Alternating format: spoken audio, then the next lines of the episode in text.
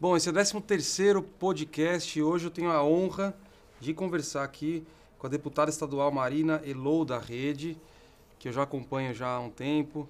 A gente foi candidato junto para vereador e eu tenho amigos em comum com a Marina, pessoas que gostam muito do trabalho dela.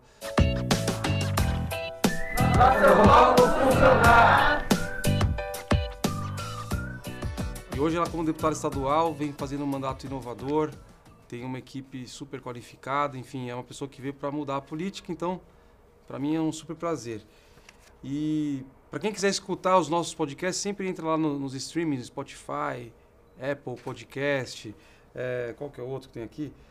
Enfim, o, o Anchor. E mesmo no canal do YouTube a gente grava os vídeos também. Escreve pra gente, manda o feedback, é super importante. É, Marina, tudo bem? Posso chamar de Marina em vez de deputada? Claro, Caio, tudo ótimo. E você? Beleza, para mim é um prazerzão estar com você aqui hoje. Eu queria, em primeiro lugar, que você falasse um pouco, uma coisa que a gente tem em comum é ser membro da RAPS, né? É, é ser, ser membro da RAPS, então eu queria que você falasse um pouco como que a RAPS te ajuda, se te ajuda a inspirar e a construir seu mandato. Primeiro, eu queria agradecer o convite. Para mim é uma honra e um prazer também estar aqui com você. Eu também te acompanho desde 2016 e foi legal que você entrou enquanto eu ainda não, eu não fui eleita e foi bom para aprender um pouco da experiência já do mandato, que a gente já está implementando várias coisas agora. Então, estou bem feliz também de estar aqui hoje. E a RAPS foi muito importante na minha trajetória política, né? A rede de ação política pela sustentabilidade, porque eu sempre gostei de atuar com a construção do coletivo, então eu fundei o Grêmio, eu fundei ONGs, mas eu nunca tinha pensado em entrar para a política. E eu acho que é porque me faltavam referências. Não tinha muitos jovens, não tinha mulheres. Nunca pensei em estar na política. E quando eu descobri, logo depois de 2013, com as manifestações que eu voltei a me engajar com vários movimentos de ativismo, eu descobri a RAPS. E eu entrei pelo programa de jovens, lá foi a minha primeira referência de pessoas jovens que estavam fazendo campanha, que estavam entrando na política institucional. E eu vi que era possível. Então, sempre quando as pessoas me perguntam como eu entrei na política, eu gosto de citar como a RAPS foi importante nessa trajetória. E para consequência disso, eu acho que todos esses grupos que te ajudam a conectar com pessoas que estão fazendo as coisas diferentes, que estão pensando política pelo lado bom da política, que são suprapartidários, então tem várias ideologias, espaços de troca que você possa aprender, são incríveis. E a RAPS é um deles. Poxa, muito legal. Você vê, né? E você entrou na RAPS em que ano? Foi... Entrei em 2015. Então você é uma das primeiras, né? Você é da primeira geração da RAPS, assim. É, a RAPS começou em 2013. Daí eu, em 2015, fui da turma de jovens. Olha que legal, tá jovens tá vendo? RAPS. Então, para quem está assistindo a gente ou ouvindo, se inscrevam no processo da RAPS, que está aberto para o ano que vem. Façam super parte. recomendo, super recomendo. A Marina recomenda também, olha aí, ó, é uma boa oportunidade. É, uma outra coisa que eu queria falar, que pessoal, a gente acompanha bastante seu trabalho, é como que você vê, aqui na Assembleia são 94 deputados e deputadas, né? Um mundo quase o dobro da Câmara. É, como que você se enxerga como membro dessa nova geração, assim, que, que vem sem os vícios, que vem com vontade de querer fazer a mudança, mas as estruturas são um pouco engessadas, tal. Como que você enxerga isso? É, você como agente ativa dessa mudança e se você tem outros parceiros, outras pessoas aqui que estão na mesma pegada, enfim, como é que está sendo a experiência? Está sendo uma curva de aprendizado ainda. A gente começou o mandato dia 15 de março, é a última casa que toma posse do Brasil, então a gente demorou bastante para começar. E estou aprendendo muito, tanto de como funciona a casa, as estruturas, até como me relacionar com cada um desses 94 que tem histórias e objetivos muito diferentes. É, acho que foi uma grande um grande ponto é que é a casa, né, a Assembleia Legislativa do Estado de São Paulo, é de um o governo está quase 30 anos com o mesmo partido e a casa seguiu sempre a base governista. Então ela funciona de forma ainda muito mais engessada e muito mais é, morosa do que as outras casas legislativas do Brasil. Então descobrir isso na prática foi, foi um choque. Mas o que, que a gente entende é que a construção da boa política, que é o que a gente vem falando há bastante tempo, passa muito pela participação e tinha muito espaço de aumentar a participação das, das pessoas aqui na LESP. É isso que a gente vem se dedicando. A gente está fazendo um planejamento estratégico bem profundo, com cinco objetivos estratégicos, e um dos objetivos é a participação política, é trazer as pessoas para entenderem que a casa também é delas, que elas também podem participar. Então, a gente já fez um mutirão legislativo, que a gente construiu junto pareceres para os mais de 300 projetos de lei que estão aditados na ordem do dia e podem, podem ser votados a qualquer momento. Para a LDO, a gente fez o laboratório LDO e das 12 emendas na LDO que eu protocolei, oito foram construídas pelo grupo que vieram nesses, nesses eventos. E a gente faz Cine Alesp, a gente faz várias oportunidades das pessoas participarem da política. Eu acho que isso é muito transformador e é muito novo para casa. Nossa, muito legal. Gostei das ideias. Você me conta como é pra gente tentar levar pra Câmara. Porque a LDO, na verdade, as pessoas nem, né... Passa como se fosse um, uma coisa simples, que não tem nada a ver. Lá na Câmara passa daquele jeito. É, é raro uma emenda, proposta de emenda de parlamentar, que não seja combinada com o Executivo você ir pra frente, sabe? Então achei muito legal. A gente acompanhou o mutirão legislativo. Eu falei pro pessoal até na minha equipe, falei, ó, oh, muito legal essa iniciativa.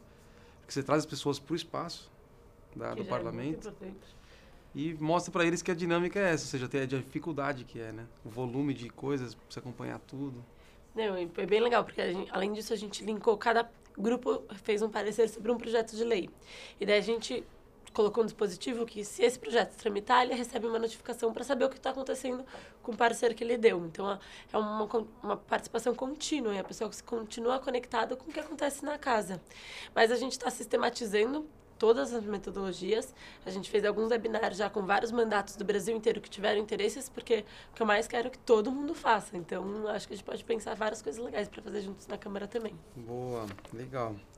É... Outra coisa que eu ia te perguntar sobre a juventude. Você vê a juventude desinteressada ou você vê mais uh, a política pouco aberta para que eles participem? A política pouco aberta para que a gente participe.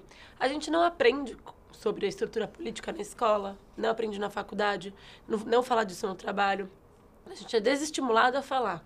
E a gente não sabe o que, que faz um vereador, o que, que faz um deputado estadual, um deputado federal, qual é a diferença de um prefeito, do executivo, legislativo. A gente não sabe o que, que é uma tramitação, o que, que compõe o orçamento, LDO, PPA, é, LOA. A gente não aprende isso em lugar nenhum.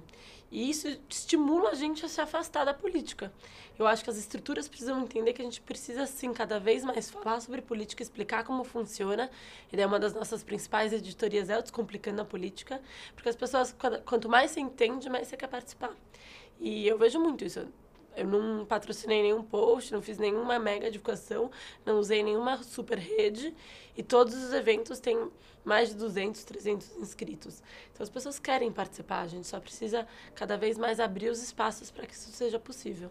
Muito bom. Outra pauta que você atua bastante é a questão da participação da mulher na política, né?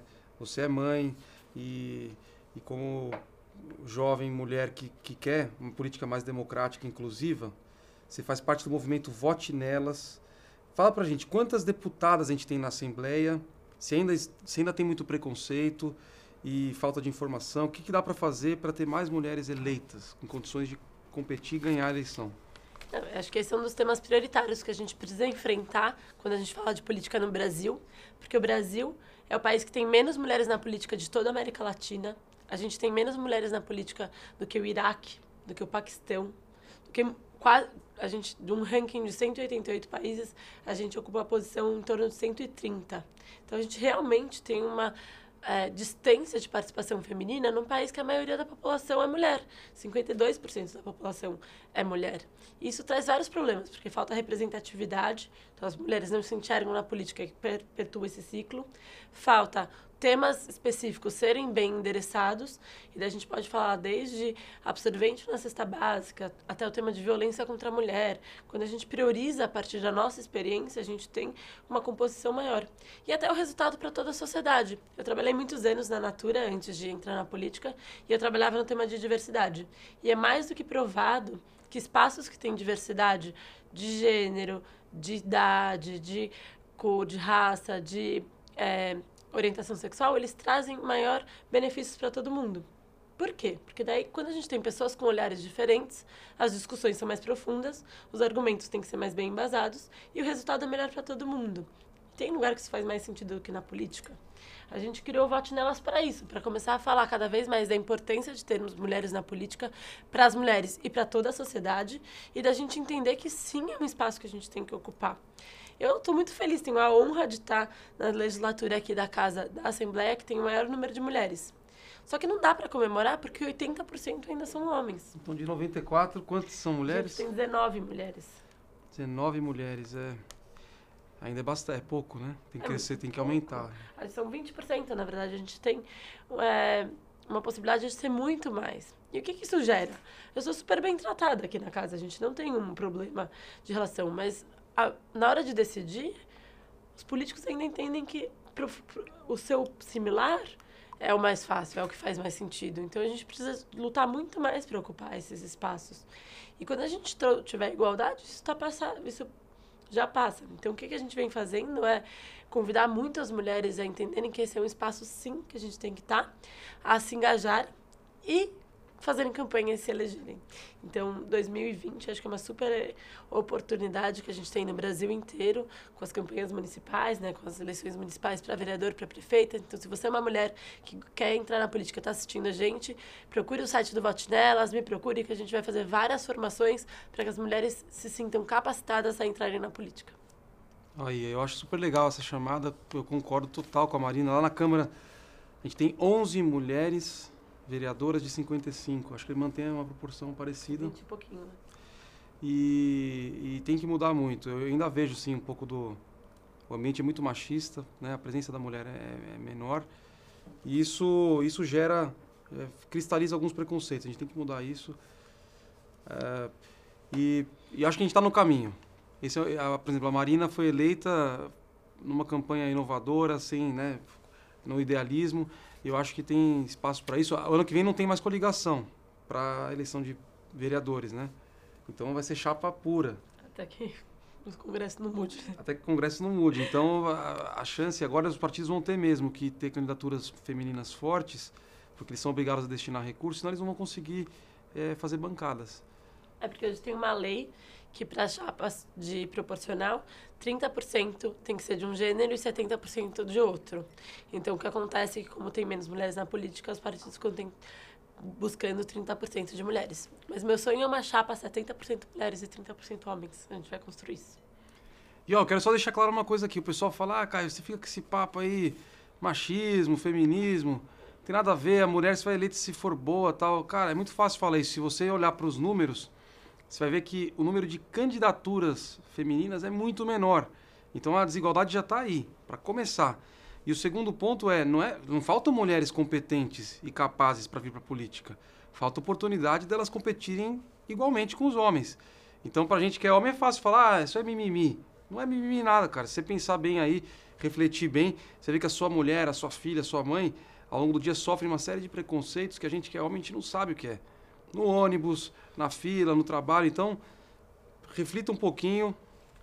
É isso, falta referência. Se você colocar no Google políticos brasileiros, só aparece homem. Se você fechar o olho e pensar, os políticos brasileiros, a imagem que vem é de homem. E daí isso faz que muitas mulheres nem entendam que elas podem estar na política. E é essa transformação que é tão importante. E traz resultados melhores para todo mundo.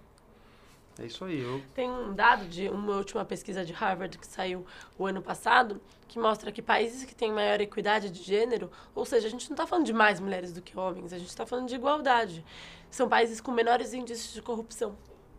Aí, porque é isso, isonomia, equidade, você tratar igual, as pessoas dar oportunidade igual, você reduz a margem para as desigualdades e distorções que geram corrupção, favorecimento, etc. Uh, vamos lá, a gente está como é que tá o nosso tempo aí? Mais 10 minutos. Mais 10 minutos, então beleza. Vamos. É, Marina, vamos falar um pouquinho de sustentabilidade, né? É um tema que, que você acredita bastante, eu também. Como que você vê, é, por exemplo, essa questão de usar a bicicleta para ir trabalhar em São Paulo? Como que está essa agenda hoje na sua visão? Você já usou bike para vir para a Lesp? Ou como é que a Lesp está preparada para receber é, pessoas que venham trabalhar de bicicleta? Vestiário, lugar para guardar a bike? Como é que está isso? É, eu acho que mobilidade urbana é um dos grandes pilares quando a gente está pensando em um modelo de desenvolvimento que seja sustentável e pensar outras formas, outros modais é super importante. A Alesp não estava preparada para receber bicicletas aqui, a gente não tinha nenhuma opção. Quando a gente entrou, foi um dos meus primeiros questionamentos e a gente conseguiu é, garantir tanto um bicicletário como uma, uma opção ainda é para poucas pessoas, mas ainda dá para tomar um banho quem quer. E várias pessoas no meu gabinete vêm de bicicleta. Eu vim algumas vezes, mas minha casa é bem longe. E começou a ficar um pouco insustentável, porque eu comecei a demorar quase duas horas para chegar. Então, hoje eu faço outras opções de mobilidade, mas eu acho que a opção da bicicleta é muito positiva quando a gente pensa uma transformação na mobilidade urbana. E essa é uma agenda que a gente vem buscando trazer aqui para casa. Eu sou presidente da Frente Parlamentar pelos ODS, que são os Objetivos do Desenvolvimento Sustentável, que a gente tenta entender como que a gente traz uma metodologia de olhar todas as políticas públicas e todas as leis que estão sendo produzidas a partir dos objetivos que foram estabelecidos das metas para o desenvolvimento sustentável, que é um pacto mundial. E isso também ajuda muito a gente a entender onde a gente está colocando mais esforços, onde falta leis, onde falta políticas públicas para que a gente possa avançar numa agenda de sustentabilidade e muito também em parceria com os municípios. Aliás, a gente podia fazer algo conjunto, porque a frente pelas ODS lá, eu que sou o presidente, e a gente podia fazer evento conjunto, porque uh, muitas das políticas públicas estão se balizando pelos ODS da Agenda 2030, e às vezes o gestor nem sabe. Nem tem ideia. E a gente tem. Eu acho que no município, inclusive, tem um tema que eu queria falar com você. É, eu estou trabalhando bastante para a gente conseguir é, garantir a oferta de contracepção uhum. para jovens vulneráveis. E o critério hoje no SUS, ele dá só para jovem vítima de violência, situação de rua ou é, droga adição. Então, assim, é porque tem pouca quantidade do Implanon. Hum. Hospitais estaduais aqui. E aí a gente podia fazer uma parceria para tentar monitorar isso e oferecer para a gestante menor, é, na, na, quando ela tem o primeiro parto, a primeira, o primeiro filho, oferecer a opção do Implanon, que dá até 5 anos de proteção. Uhum. Porque as estatísticas mostram que 30% reincide em outra gravidez não planejada antes de fazer 18, de menores de idade. É um número horroroso, assim. E, só que a gente tem uma resistência muito grande, porque tudo que você fala com métodos contraceptivos, né, como política pública, tem pessoas que leem como incentivo ao sexo sem proteção e não tem nada a ver.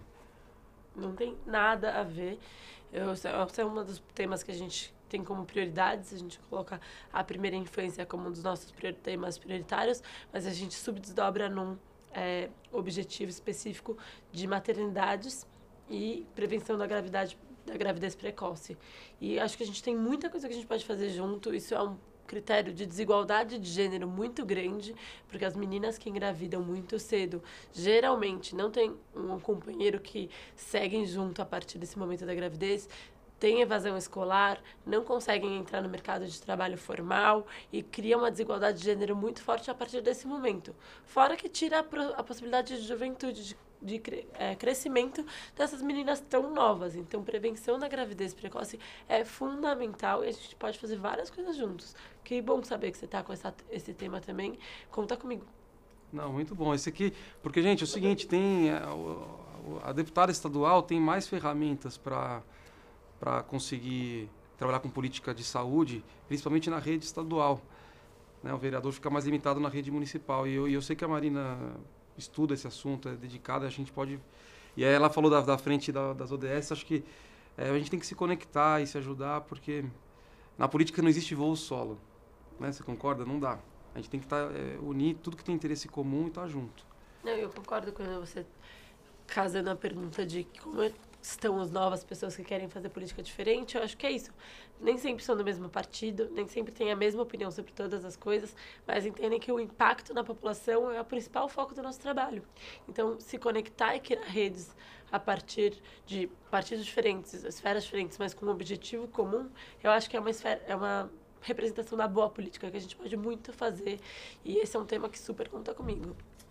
Quero muito fazer várias coisas nesse sentido. Nosso tempo está esgotando porque eu atrasei e a Marina tem outro compromisso, então é, ela está sendo gentil de, de nos estender um pouco aqui para fazer essa, esse podcast.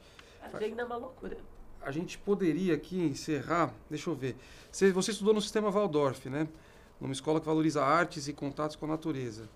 É, como que isso influenciou na Marina de hoje, a sua formação, e os seus pais também, suas referências? Ah, eu acho que foi uma oportunidade, um privilégio incrível ter tido uma formação mais ampla e aberta. E acho que me incentivou muito a sempre pensar a partir de uma lógica mais ampla e tentar olhar fora da caixa, sempre. E sempre pensar sobre em artes, em integrar os ambientes. Você citou que eu sou mãe, eu tenho um filho bebê de um ano e meio. A gente tem uma brinquedoteca no gabinete, a gente convida as crianças para virem, a gente faz muitos eventos com crianças, porque eu entendo que é isso. A gente precisa também ressignificar a política. A política é um lugar muito sisudo hoje, muito é, Vossa Excelência. Mas a política é o espaço que representa a sociedade. Todas as pessoas precisam se ver na política. Então, esse é o nosso objetivo, fazendo isso, trazendo pessoas para cá e ocupando os espaços. É isso aí, pessoal. O podcast de hoje foi com a deputada estadual Marina Elou, jovem, é, engajada nas pautas que eu acho que são as mais importantes aí, que é um mundo melhor, uma equipe super jovem também, cheia de mulheres. Aqui, pelo menos, a, a mulherada está em peso, não está desequilibrado. Se tiver, tá para mais mulher do que homem. A gente teve que fazer cota de homem, garantir que a gente contratasse também o número de equidade. A Marina é um bom exemplo aí de, de política que consegue conciliar aí família, trabalho, a, a política não virar uma coisa nociva para a família. Eu espelho nisso também, porque eu, eu sou tio pai, né? Eu tenho uma enteada e eu vejo a luta que é para dar atenção para a família. E tem que ser isso. A política não pode ser aquela coisa que você larga a mão de tudo para tem que, tem que ter equilíbrio. Quem quiser seguir a Marina Elô, Marina, quais são suas redes? Marina.elou, que é H-E-L-O-U no Instagram. Marinelon no Facebook, no Twitter. Segue a gente que a gente posta bastante convites sobre participação na política e vai ser um prazer contar com vocês aqui na casa também. É isso aí, pessoal. Grande abraço. Minhas redes vocês já sabem, Caio Miranda Carneiro no Instagram, no YouTube e no Facebook. Meu Twitter é Caio M Carneiro. E a gente está à disposição. E podem aguardar que em breve vai ter coisa junta com a Marina. A gente tem bastante coisa em comum.